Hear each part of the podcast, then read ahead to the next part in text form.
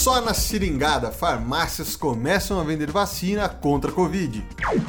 Olha o salgado doce, ações da Eletrobras podem ser compradas através do FGTS. Lá vem eles de novo! União Europeia aprova novo pacote de sanções contra a Rússia. Parça do Capita. Nunes Marques derruba a decisão do TSE que caçou o deputado bolsonarista.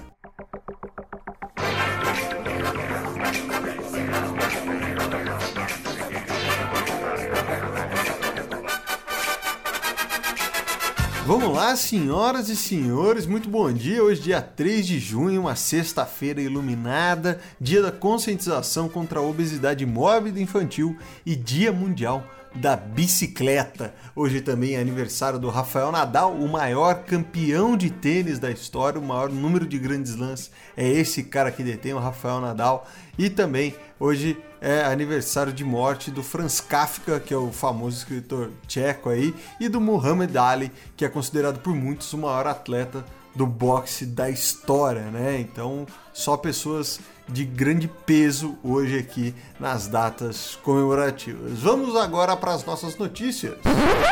Boa noite. Em Brasília, 19 horas.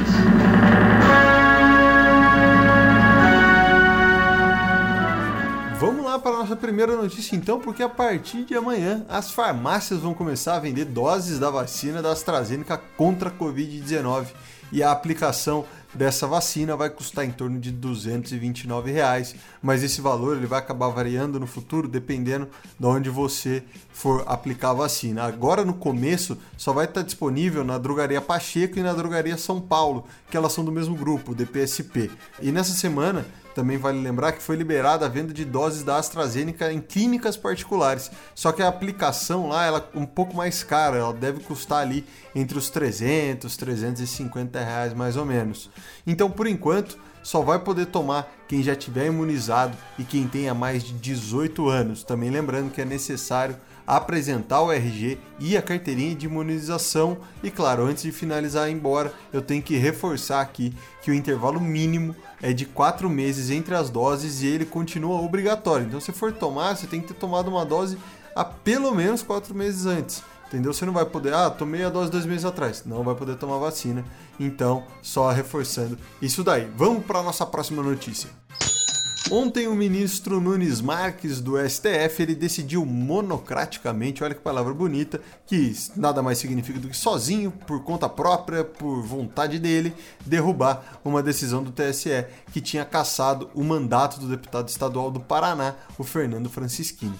Só lembrando que o deputado ele foi cassado depois de ter sido acusado de divulgar vídeos com notícias falsas sobre fraudes nas urnas eletrônicas durante as eleições de 2018. A punição que o deputado recebeu também dizia que ele não poderia ser eleito por oito anos contando a partir de 2018, ou seja, até 2026 ele não poderia se candidatar.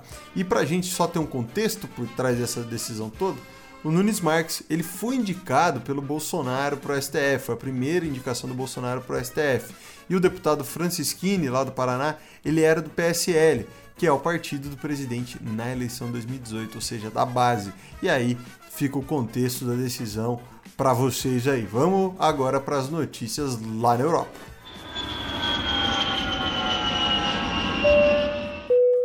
Bom, a União Europeia aprovou o sexto pacote de sanções contra a Rússia ontem e esse é o pacote de sanções mais ambicioso até agora.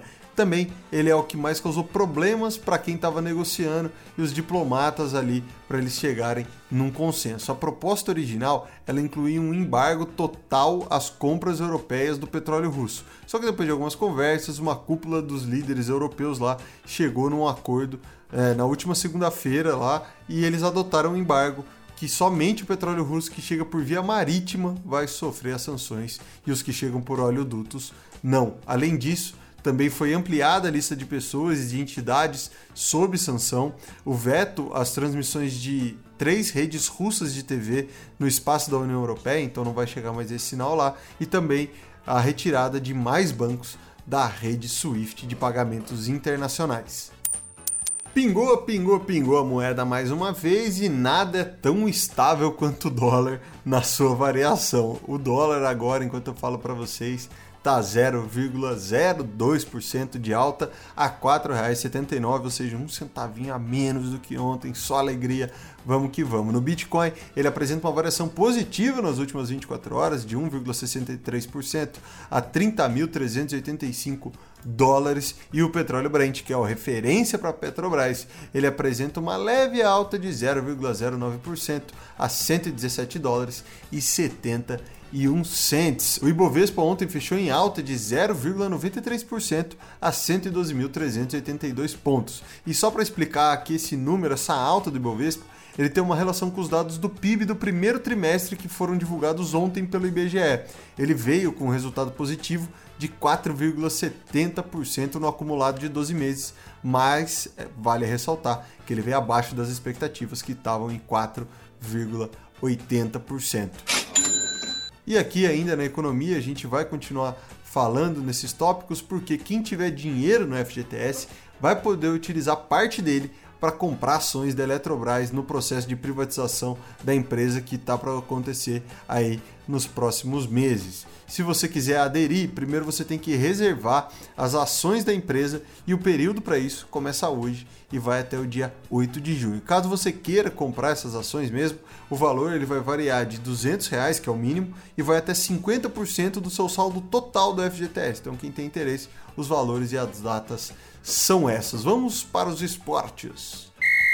Hoje a rodada tá cheia porque a gente tem sexta, sábado e domingo para falar para vocês. Então na sexta-feira a gente tem o Brasileirão da Série B, porque o Operário vai jogar contra o Cruzeiro às nove e meia da noite e esse é o único jogo de sexta. Sábado, o Brasileirão da Série A, Atlético Paranaense joga contra o Santos às sete horas e também no mesmo horário o Havaí joga contra o São Paulo. Às oito e meia, o Atlético Goianiense joga contra o Corinthians. No domingo, no Brasileirão da Série A, o Juventude ele joga contra o Fluminense às 11 da manhã, o Flamengo e Fortaleza às 4 horas e o Palmeiras e o Atlético Mineiro também às 4. O Red Bull Bragantino e o Internacional jogam às 7 da noite. Na NBA, vai ter o jogo 2 da final entre Golden State Warriors e Boston Celtics às 9 da noite no domingo. E lembrando só que o Boston Celtics ganhou na quinta noite, ontem à noite, né, para ser mais preciso, e já tá na frente, o que é impressionante, porque eles jogaram fora de casa. E na sexta-feira, famoso hoje, se você tá ouvindo isso daqui logo quando a gente divulga, é sempre bom você ouvir o mais cedo possível, porque às 9h45 no Star Plus vai passar a semifinal do Roland Garros entre Rafael Nadal e Alexander Zverev. Então vai ser um belo duelo entre o alemão e o espanhol. Hoje a gente não tem aqui nenhuma frase do dia porque vamos indicar coisas. Sextou, minha família amada, sextou, isso mesmo. A minha sugestão aqui para deixar o seu fim de semana mais feliz é assistir a primeira parte da temporada 4 de Stranger Things. Mas caso você já tenha visto também, porque é bem possível que já, eu recomendo fortemente você ver o filme do Rocketman, que conta a história do Elton John, e esses dois estão disponíveis lá na Netflix. Então você tem Netflix, é só você acessar lá. Bom, o episódio de hoje utilizou conteúdos do G1, o Globo, CNN Brasil e Mover. E lembrando, é sempre legal você compartilhar com aquele seu amigo que você acha que pode se interessar aqui pelo nosso produto, pelo nosso áudio todo dia. A gente vai estar sempre aqui para acompanhar vocês. Lembrando também de seguir a gente nas redes sociais, no Instagram, arroba, rádio 42 e no TikTok, arroba, rádio 42, underline. E nos vemos na segunda-feira. Um abraço, já vou pegar meu helicóptero e tchau!